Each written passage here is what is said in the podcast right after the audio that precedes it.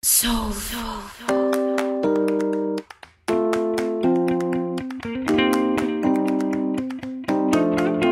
Bienvenidos, bienvenidas, bienvenides a este noveno capítulo de La Cuarta Ola, un podcast que va a estar bien cargado a la contingencia y partamos por algo que ocurrió esta semana, los incidentes en el Instituto Nacional. Cabe preguntarse, y desde una perspectiva feminista como tiene este podcast, ¿qué es lo que ocurre eh, en los liceos de nuestro país? ¿Cuál es el clima que ocurre al interior de los colegios y qué es lo que ocurre con los estudiantes secundarios? ¿Es normal ver a fuerzas especiales adentro de las aulas mientras los propios estudiantes están en clases?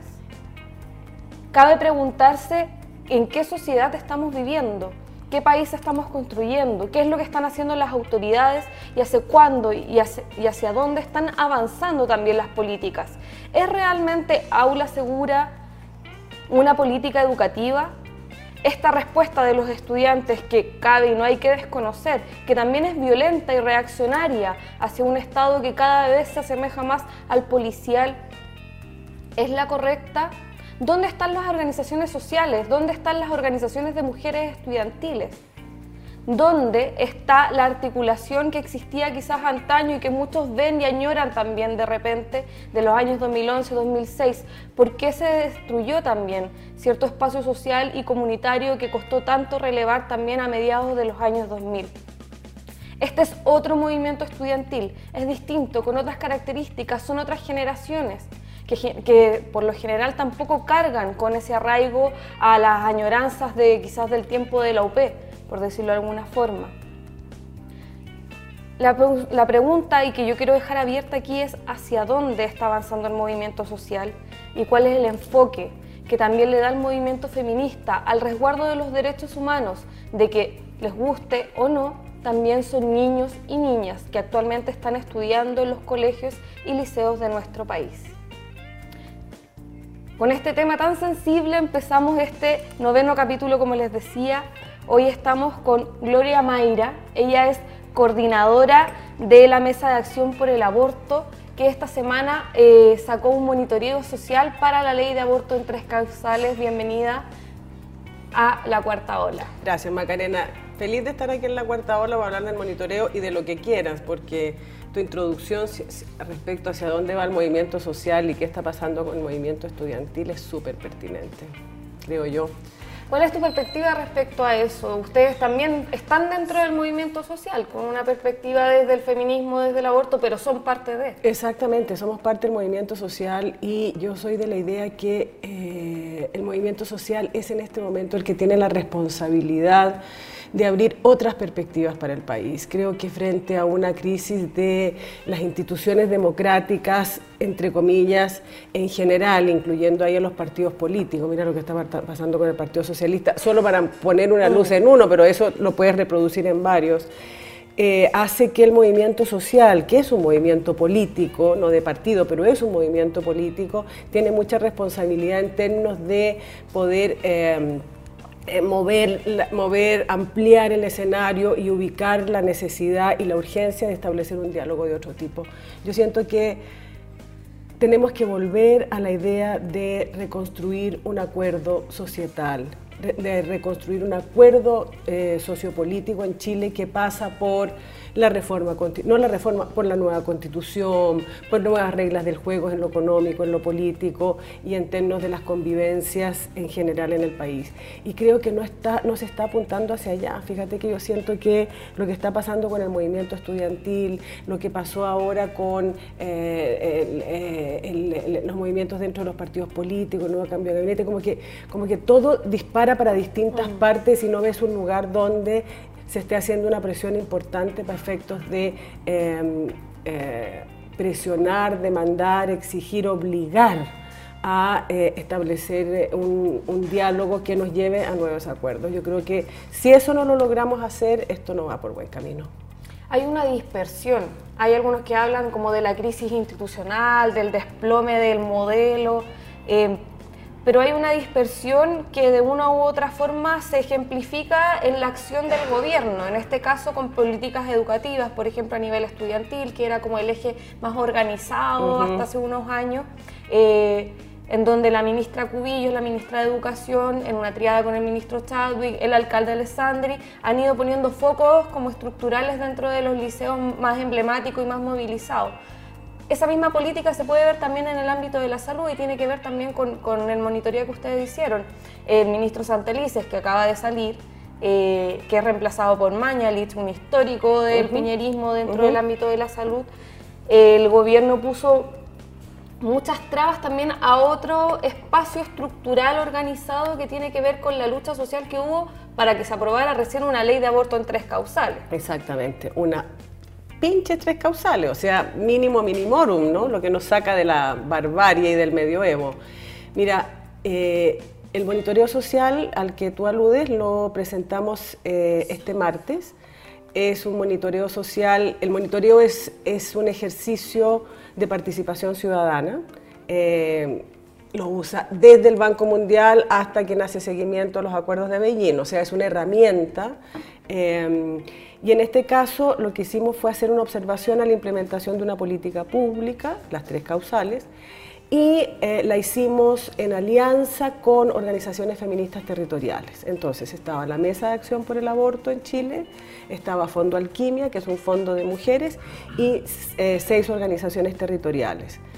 El eh, colectivo Conspirando en Aysén, em, el Observatorio de Salud y Pueblos Indígenas en la Araucanía, que está anexado a la Universidad de la Frontera, Matria Visión en Valparaíso, la Marcha Mundial de Mujeres en Biobío y en Santiago, em, las Resueltas del Valle en eh, Huasco, en la provincia del Huasco, y Quispihuayra en Antofagasta. Todas estas son organizaciones con gran arraigo territorial. Y yo creo que eso fue precisamente lo que nos permitió poder acceder a la información, Macarena, porque no hay en este país vinculado a lo que, con lo que hablábamos hace un rato, eh, cultura dentro de la institucionalidad pública, de entrar en diálogos con la ciudadanía organizada para efectos de mirar lo que está pasando con una política pública. Aquí, si no usas la ley de lobby, no vas por el comité de ética, eh, en fin, por esos instrumentos que mm. establece la ley, o derechamente la FUNA va a patearle la puerta al establecimiento, como que estas otras posibilidades de participación que te hablan de un diálogo que debería dar información que nutra eh, transformaciones eh, en la implementación para un mejor hacer público, eh, no, están, no están puestas, no, no, no, no se conocen, se, se miran con sospecha. Y si a eso le agregas que estamos hablando de aborto, que es un asunto que es estigmatizado, que es un asunto castigado en las mujeres, que es un, tema conflictivo, el debate de las tres causales te habló del nivel de conflicto que puede crear, con mayor razón em, los establecimientos eh, de salud públicos, en este caso atención primaria y de alto riesgo obstétrico en los hospitales, con mucha sospecha algunos ni siquiera contestaron a nuestra posibilidad de hacer entrevistas y fue precisamente el arraigo territorial de estas organizaciones, el hecho de que hayan, de que hayan estado trabajando incluso con el sector salud desde antes en campañas en contra del VIH, en fin, lo que posibilitó acceder a la información de la implementación.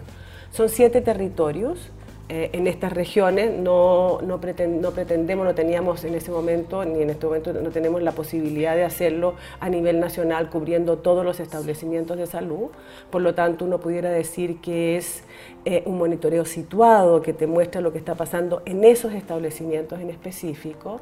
Pero al mismo tiempo nosotras creemos que no pudimos haber tenido tan mala pata de haber ido justo donde no estaba funcionando, fíjate. Entonces, eh, los resultados son muy preocupantes y nosotras queremos que el Ministerio de Salud tome cartas en el asunto. Si esto está pasando en los establecimientos que miramos, ocho aros, alto riesgo obstétrico, donde se practican los abortos, y 15 establecimientos de atención primaria en estos siete territorios, si esto está pasando aquí, a nivel nacional la cosa puede estar muy, muy eh, mala en función de los derechos de las mujeres. Hagamos un poco de historia reciente, recapitulemos después de todo el proceso que hubo por la ley de aborto en tres causales, fue muy complejo para el gobierno de Michelle Bachelet sacarlo adelante. Claramente las organizaciones feministas eh, y también pro aborto querían aborto libre, pero lo vieron como una etapa en parte de un proceso mucho más largo. Luego llega el gobierno de Sebastián Piñera y lo primero que aparece es el famoso reglamento eh, de aborto en tres causales, mm. específicamente en el tema de objeción de conciencia, donde se pone el primer, la primera piedra de tope un poco para que puedan todas las mujeres acceder a este derecho que había sido consagrado en, una ley anterior. De ahí para adelante, y en función del, del monitoreo que ustedes hicieron, Además de la objeción de conciencia, ¿cuáles son los otros puntos críticos que ustedes pudieron identificar en este panel? Mira, voy a volver a la objeción de conciencia, pero eh, hay algunos puntos que son eh, absolutamente eh, insospechados en términos de la deficiencia de la implementación. No pensamos, o sea, pensamos que nos íbamos a encontrar con el problema de la objeción de conciencia, ¿cierto? Pero aparecieron otros que no habíamos calibrado la magnitud y el impacto. El primero, Maca, información. La IVE, la interrupción voluntaria del embarazo, IVE es una prestación no informada, no informada. De acuerdo a la Constitución, en este país no tenemos derecho a la salud, sino que tenemos derecho de acceder a las prestaciones de salud que se otorgan por ley. Una de esas prestaciones es la interrupción voluntaria del embarazo. Y las acciones de salud que se ligan a las prestaciones son la promoción, que tiene que ver con la información, el acceso, es decir, la atención, la recuperación de la salud, en fin. Nada de eso ocurre con la prestación IBE. No hay Dentro de las acciones de promoción de la salud que hace la atención primaria, nos entrega información a las mujeres y a las comunidades sobre el derecho al aborto en tres causales. Y si tú no conoces que existe la prestación, por lo tanto, no accedes a esa prestación. Ese es un primer gran obstáculo. Entonces, por ejemplo, en todas las acciones que hacen los equipos, las matronas, las psicólogas de atención primaria, las trabajadoras sociales que van a los colegios, que van a las juntas vecinales para promover... Eh, eh, políticas saludables en salud sexual y reproductiva, por ejemplo, no incluyen la interrupción voluntaria en embarazo como una prestación. Y eso tiene un impacto súper importante porque como el aborto tiene estigma, como sobre el aborto hay castigo a las mujeres, las mujeres no van de mutuo propio al consultorio a decirle, a ver señorita, usted me pudiera explicar cómo puedo yo acceder a las tres causales, ¿será que mi caso cabe? Eso no es así, al contrario, te toca pesquisar, te toca abrir esa posibilidad, te toca establecer como una realidad de la vida reproductiva de las mujeres y por lo tanto hablarlo de manera natural, cotidiana y por lo tanto facilitar el acceso. Eso no está sucediendo. Entonces, gran problema. Y lo quiero ligar de una vez con la tercera causal. Nosotras sabemos que eh, la gran mayoría de los embarazos que se producen por violencia sexual, la gran mayoría están arraigados en niñas y adolescentes. Y la gran mayoría proviene de círculos familiares cercanos. Si tú no tienes una acción proactiva hacia la población infantil y adolescente, mostrando que esta es una opción, que existe una respuesta institucional a esa realidad de violencia sexual y al embarazo como consecuencia, de qué manera una niña o un adolescente llega al consultorio. Entonces, salvo que la pesquisen en el, en el colegio porque ya el embarazo se notó o porque tiene una actitud extraña o porque está deprimida, no sucede. Entonces, estás perdiendo ahí una oportunidad de poder llegar con una prestación que le cambiaría la vida a muchas niñas y adolescentes. Información hacia la comunidad. Segundo, información dentro del establecimiento de salud. En general, las, tres causales, la puerta de entrada se da a través de la atención primaria, controles prenatales. Ahí ubicas primera y segunda causal, es cierto, en el sentido de que hay un embarazo de riesgo o una inviabilidad que se ve venir también la tercera causal, porque ahí es donde las pesquisas en hospitales cuando se detectan llegan, o en los colegios llegan ahí, y de ahí se deriva al alto riesgo obstétrico, es decir, al hospital de referencia. Eh, resulta que ahí tampoco se le informa a las mujeres. No hay material, como dicen algunas de las matronas, no hay un díptico, no hay un tríptico, no hay nada. O sea, todo, todo es verbal. es verbal. El Ministerio de Salud no se ha preocupado de, uno, protocolizar la entrega de información Y esto es clave porque finalmente cada uno va entregando información de acuerdo a tus propios mitos, de acuerdo a tus propios prejuicios, de acuerdo a tu propia postura en la vida. Es decir, no es una cosa baladí, no está protocolizado. En segundo lugar, no hay material de orientación a las mujeres. Y por la premura de los tiempos, en el caso de la tercera causal, pero también encontramos casos en la primera y la segunda, muchas veces esas usuarias son derivadas sin saber que están en la posibilidad de acreditar alguna de las causales. Y eso es un problema grave, grave de información. Entonces, hay un primer, eh, eh, un primer gran obstáculo que tiene que ver ahí, ¿no? Y también es una oportunidad perdida para el servicio de salud, en la medida en que tú tienes una persona que, no, que desconoce eh, su situación de salud y las posibilidades que tiene, es una persona que a ti te va a tocar eh, acompañar mucho más dentro de un proceso que una persona que está consciente de esto me está pasando, esto es lo que me ofrece el sistema, yo tengo posibilidades de decidir, en fin. ¿no?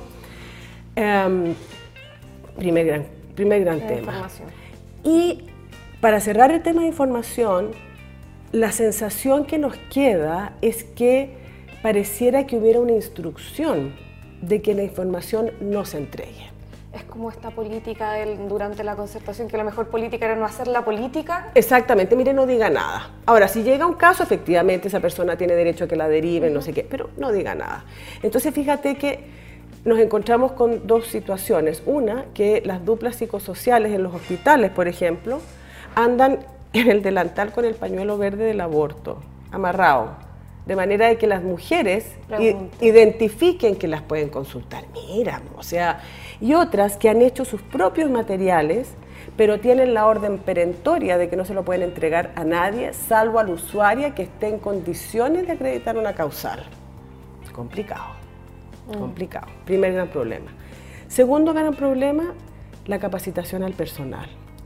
La capacitación al personal está eh, centrada única y exclusivamente en aquellas y aquellos profesionales que tienen directa relación con la, con la, con la, con la IBE, con la interrupción del embarazo. La psicóloga, la, la, matrona o la psicóloga en la atención primaria y el equipo IBE y el equipo psicosocial en el hospital o en el ARO, como se llama. Todo el resto del personal a nivel de atención primaria y a nivel de, los hospitales, segundo grado de complejidad, no está sensibilizado ni capacitado en torno a la ley. Y eso hace que sea un tremendo problema. Sus consecuencias. Eh, tienes una mujer en primera causal, riesgo vital. Ese riesgo vital puede ser inminente o puede ser no inminente. ¿ya? Voy a centrarme en el no inminente. No inminente es que tú estás con un embarazo y resulta que desarrollas un cáncer o tienes un problema renal grave. Entonces el equipo IBE dice, esto es un riesgo vital no inminente, la mujer tiene, hay que avisarle a la mujer, informarla y ella tiene la posibilidad de interrumpir el embarazo si así lo desea. Pero como es un riesgo que tiene, como es una patología que tiene que ver con otra especialidad y no necesariamente con ginecobstetricia, te toca entonces interactuar con el especialista, haz de cuenta con el nefrólogo. No, si ella puede continuar el embarazo sin ningún problema. Entonces tienes una discusión entre equipos médicos donde la mujer está mirando para el techo a ver qué deciden. Y finalmente, por ejemplo, en el monitoreo, si tú lo lees, tienes casos donde esas mujeres han sido de una u otra forma obligadas a continuar ese embarazo y finalmente igual toca intervenirlas porque se produce un riesgo vital, esta vez inminente, porque no interviene con el embarazo mucho más avanzado, con el embarazo avanzado, más riesgoso y finalmente le ponen las manos un mortinato. O sea, finalmente quien decide son los doctores. Son los doctores. no es la mujer, exactamente. Está en riesgo. Está en riesgo. Entonces, ese es un caso. Y eso habla de la falta de capacitación del otro personal. Lo mismo está pasando en segunda causal, es decir, en, en, inviabilidad fetal. Los diagnósticos aquí son, mira, la ciencia médica no existe, ¿cierto? Si yo voy al médico, seguramente me va a decir, señora, usted tiene bronquitis, voy al de al lado, me van a decir, no, lo que usted tiene es una influenza. O sea, los diagnósticos, un médico, un diagnóstico. Eso traducido en la segunda causal es súper complicado. Tienes una primera información de que el feto viene mal, la semana 12-14 cuando te hacen la primera ecografía. Y de ahí pasa mucho tiempo hasta que logras un diagnóstico relativamente certero. Y cuando estás hablando de mujeres que tienen embarazos eh, deseados, cuando te encuentras con una incerteza diagnóstica, te digan, mire, lo más probable es que eh, eh, su hijo, porque además no es el feto, no es su hijo, eh, venga con una inviabilidad letal, pero vamos a tener que esperar a ver si eso es efectivamente cierto, si no es cierto. Entonces, si a una mujer que está en estas condiciones tú les das alguna probabilidad de que la situación se pueda revertir, la pones en una situación muy compleja. Un proceso súper tortuoso, proceso de espera. Y mm. súper torturante. Ahora, no es que detectada la inviabilidad, la mujer obligatoriamente tenga que abortar. Eso no es mm. lo que estoy diciendo. Lo que estoy diciendo es de qué manera tú le das a esa mujer certezas para que ella pueda tomar una decisión con tranquilidad. Y eso no está sucediendo tampoco. Entonces finalmente terminan haciendo una interrupción, ya no en aborto, sino en un parto prematuro, donde las complejidades para la mujer son mucho mayores, más riesgos médicos involucrados y has además tenido varios meses donde ha sido para ella una tortura continuar la búsqueda, claro, continuar una búsqueda para que alguien le diga a ver si ese anencefálico se recupera o no se recupera. En el mundo privado también es bastante tortuoso ese proceso. exacto, entonces es súper tortuoso y muy torturante, mm. muy torturante para las mujeres. Entonces ahí nuevamente la voluntad de la mujer se ve eh, vulnerada, se ve vulnerada por este saber médico, ¿cierto?, que se impone. Además, eh, y esto también me habla de, de, las dificultades de la capacitación, ya no referidas a la técnica de la ley IBE, sino a promover una atención en salud con un modelo o con un cambio de paradigma, que es lo que hace la ley. Mira, cuando uno va al médico, Macarena, nosotros hemos ido varias veces mm. al médico, se sienta uno y el tipo está mirando el computador, sí, usted dirá, no, es que me duele, no sé qué. Diez minutos. Diez minutos en una cosa súper vertical, escribe una, una, una, receta y le dice usted tiene que tomar esto. Poca información, o sea, es vertical y además es súper machista, es súper patriarcal respecto a las mujeres. Mm. Entonces, es en ese contexto de atención en salud que se instala la, ley. Y aun cuando la ley dice es por voluntad de la mujer, si tú no modificas esos entornos, y sabemos que se van a demorar en modificarse, pero si tú no capacitas, sensibilizas, haces un trabajo permanente de manera de ubicar la voluntad de la usuaria en el centro de la acción de salud, difícilmente vas a poder hablar de que la voluntad de la mujer se respeta. Y en la tercera causal, lo que nos pasa siempre, ¿será que la violaron? Mm. O sea, la sospecha sobre la palabra de las mujeres adultas está muy instalada en los equipos.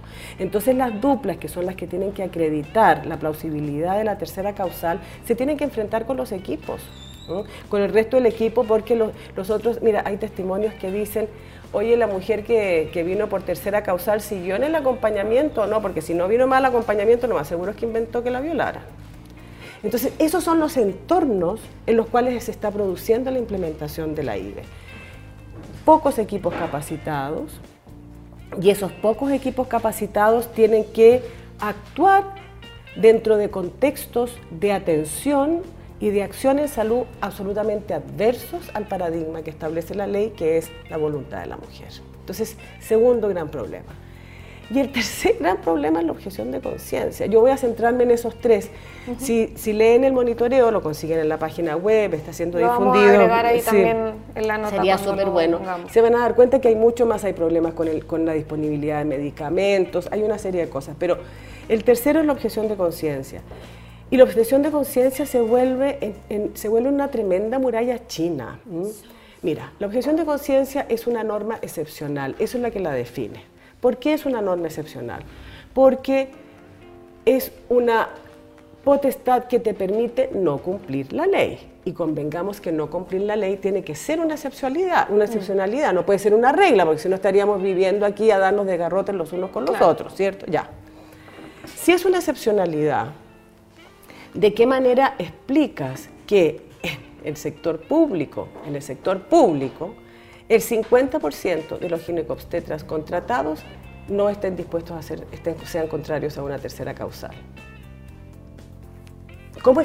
qué, posibilidades tienes eh, de eh, otorgar esa prestación cuando estás con un, con un nivel de resistencia por parte de, de médicos ginecobstetras de esas magnitud.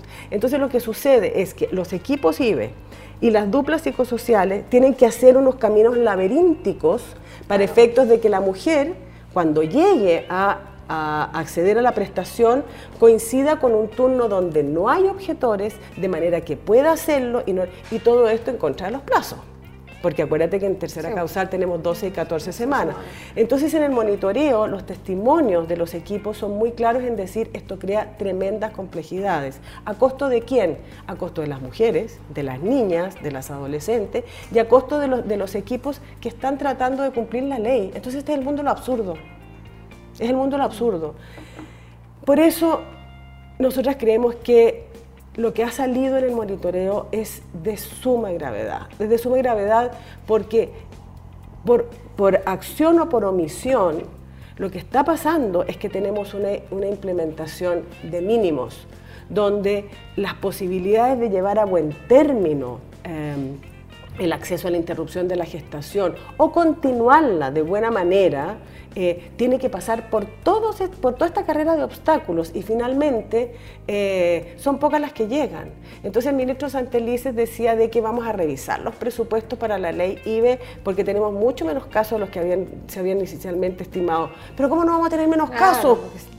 ¿Cómo, ¿Cómo, no va a tener menos casos? pedregoso llegar hasta que se... Por supuesto, y tú a la larga lo que estás haciendo es que, sobre todo en la tercera causal, empujas a las mujeres a las redes clandestinas, porque no hay otra mm. opción. Y convengamos que las redes clandestinas en el país te exponen mucho. Hay también muchas organizaciones detrás que realmente se preocupan de poder apoyar y de acompañar. Y eso existe y es real y hay que reconocer el trabajo de muchas mujeres hace muchos años en ese aspecto. Pero también hay muchos que lucran y que hacen de un negocio también el mundo clandestino. Entonces, el, prácticamente... Eh, tirar hacia ese hoyo negro que es la clandestinidad, el mercado negro de las pastillas, de, que implica hacerse un aborto, por ejemplo. Em, también es responsabilidad del Estado en este caso. Por supuesto que la es, por supuesto que la O sea, yo pensaba el otro día el, el, caso de esta, de esta, de esta joven, adolescente, joven de 21 años, mm. peruana, ¿cierto? que eh, enfrenta un aborto en, una, en quinto mes y termina, y termina enterrando ese feto. Nosotras como mujeres podemos ponernos en esos zapatos, podemos ponernos en esa piel, ¿cierto? En sentir la angustia que tiene que haber sentido esa cabra, sola, sin redes, en país extraño, tratando de conseguir alguna forma para interrumpir una gestación que seguramente, que seguramente ella había decidido no continuar libremente, legítimamente, y tener que llegar a la situación que, que llegó a costa de su salud y su libertad personal, no, ahí hay una responsabilidad clarísima del Estado. O sea, nosotras tenemos que, cuando hicimos este monitoreo, Maca, es cierto que estamos viendo el proceso respecto de las tres causales, cierto que son tres causales pequeñas, em, pero nuestra, nuestra medición, el ojo con que miramos lo que está sucediendo, tiene que ser en la perspectiva del aborto libre y legal. Mm. Estos mismos obstáculos para las tres causales son los que vamos a tener si tenemos una legislación y más aún. Por lo tanto, no podemos dejar pasar lo que está pasando con la implementación. Tenemos que seguir exigiendo la descriminalización de las mujeres que abortan, de manera que el Estado, y en este caso la atención de salud, empiece a dar respuestas que se condigan con nuestra dignidad y nuestros derechos y no con, este maltrato y, y estas situaciones torturantes que está mostrando el monitoreo. Oye, Gloria, para ir cerrando ya, porque se nos va a ir el tiempo y después me reta la Fran que está atrás de los controles. Em, primero, ¿dónde pueden revisar el informe? Nosotros lo vamos a subir igual en nuestra nota, pero para que puedan acceder directamente a la red. La, la mesa tiene Instagram, Facebook, página web, todas esas cosas, ¿no? Se llama Acción Aborto-CL y ahí van a encontrar el, el, el, link para bajar, el, monitoreo. Está el documento completo. Eh, son más de 70 páginas, yo vi. ¿Sabes qué? No son tantas. Lo que pasa es que al final pusimos las entrevistas, la pauta de entrevista, para que la gente se diera cuenta qué fue lo que preguntamos. No son como 50. Eh, pero realmente vale la pena leer lo que sale en la palabra del personal de salud, porque no es nosotras inventando, sino ahí están los casos, ahí está lo que sucede. Y hay situaciones descritas donde tú ves que efectivamente la cosa resultó. Pero ahí hay una, como decimos las brujas, ahí se alinearon los astros. O sea, todo, resultó. todo resultó porque coincidiste con que eh, eh, llegaste, estaba la matrona capacitada en atención primaria, derivó a la matrona en el aro, es un hospital que tiene poco nivel de objeción de conciencia, rápidamente te diagnosticaron o pudieron acreditar la causal, a las 48, estuviste, 48 horas estuviste fuera. Pero eso, que debería ser la regla, es una excepcionalidad. Para terminar, vamos a pasar a una sección, y lo comentamos un poquito antes de grabar el, programa, em, que es el momento o el o la persona no aliada de la semana, eh, que tenemos acá en, el podcast. Y en este caso, em, yo propuse eh, autónomamente y sin preguntarle al resto del equipo en esta ocasión, eh, que eh, tiene que ser la campaña por el Día del Padre que lanzó el Ministerio de Educación. Atroz, atroz, la tienen que bajar. Maca, la tienen que bajar. Mm. A ver, en este país los niveles de violencia sexual hacia las niñas, los niños, las niñas es brutal. Y dentro del hogar, que también es Y dentro del hogar, las estadísticas muestran, no lo estamos diciendo las feministas radicales, métanse a las páginas de la Defensoría Penal Pública, de la Fiscalía, miren las estadísticas, están ahí. La gran mayoría de esas agresiones provienen de los círculos familiares. Y sacan una campaña. Mira, voy a leerla para que quienes no la han visto Ahí sale un padre con un, padre muy barbón y viril con un niño muy hetero, muy, hetero. muy super hetero. Eh, dice, un padre es el primer héroe de un hijo y el primer amor de una hija. Imagínate, eso significa... ¿Está pensando la gente del Ministerio de Educación? Eso es una naturalización del abuso sexual. No podemos seguir levantando ese tipo de imaginarios que avalan, normalizan la invasión sexual del cuerpo, en este caso de las niñas. El padre no es el primer amor de una niña. Y cuando estamos hablando de prevenir la violencia sexual, la agresión sexual, ese tipo de campañas va exactamente, pero exactamente hacia la dirección contraria. El ministerio tiene que bajar esa campaña, la tiene que bajar, no la puede mantener arriba, porque lo que está haciendo es naturalizar la violencia sexual que contra que las niñas. Que de repente no, no, no se ve, porque quizá hay gente que dice, que me cuesta entender por qué, y es porque está muy naturalizado esta relación, como el amor, el, síndrome de, de, Edipo, el síndrome de Electra, de que hay como una connotación amorosa distinta a la que puede haber con otras relaciones de personas interpersonales entre un padre y una hija, entre una madre y un hijo. Eso no es así, eso también es construcción del patriarcado, de una sociedad que sexualiza y hipersexualiza también eh, las relaciones al interior de la familia. Exactamente. Y además tú no puedes hacer de un proceso evolutivo, psicológicamente hablando, donde la persona va pasando por distintas etapas en términos de afirmación de quién es, no puedes hacer de eso el lema de una campaña. Mm. Más aún cuando tú sabes que eso está, ha dado lugar por siglos a una violencia directa hacia las niñas y hacia las adolescentes en los entornos familiares. Estamos conociendo todas las semanas de casos de niñas y de adolescentes abusadas por el padre, por el hermano, por el abuelo, por el padrastro, porque se sienten con la titularidad de invadir esos cuerpos y tú levantas desde el Ministerio de Educación una campaña exactamente en la misma dirección. No, en el lenguaje de ellos esto no tiene perdón de Dios. Tienen que bajar esa campaña. Bueno, esta campaña de los niños primero del gobierno. Oye, Gloria, muchas gracias por haber venido. Las puertas abiertas para que vengan de nuevo, podamos seguir hablando también en la línea del aborto libre también, que es otro gran tema. Allá vamos a ver si es que se puede seguir en esa línea y también estar atento a lo que pasa en Argentina, en los países cercanos, y cómo se va avanzando en, la tramitación de, que finalmente el aborto sea libre. Eh, eso, muchas gracias. A ti, y acuérdense que el 25 de julio tenemos marcha por el aborto libre y legal. Ahí tenemos que estar. Este fin de semana también hay dos marchas eh, que son del mundo de la diversidad sexual. El sábado hay una antimarcha que es por todas las caídas eh, asesinadas, em, mujeres trans, también lesbianas, em, y es re importante porque creo que marca un punto de inflexión de esta mirada casi de los parade del mundo de la diversidad sexual, en donde está, hay un grito de ayuda eh, de las mujeres de la disidencia, en donde dicen nos están matando y esto no es una fiesta. Así que eso, dejarlo Entonces nos vamos a ver el sábado. Sí, lo más seguro es que nos veamos el sábado y estarán a estar ahí todas las cuartas holísticas también eh, en la marcha. Dejarles invitados a que nos sigan en las redes sociales, que sigan también a Braga del Mostrador en Instagram, en Twitter, en nuestra página web y atentas porque salen los podcasts. Están saliendo a las 12 de la noche, así que ya no pueden empezar a escuchar todos los días viernes desde las 12 de la noche en adelante.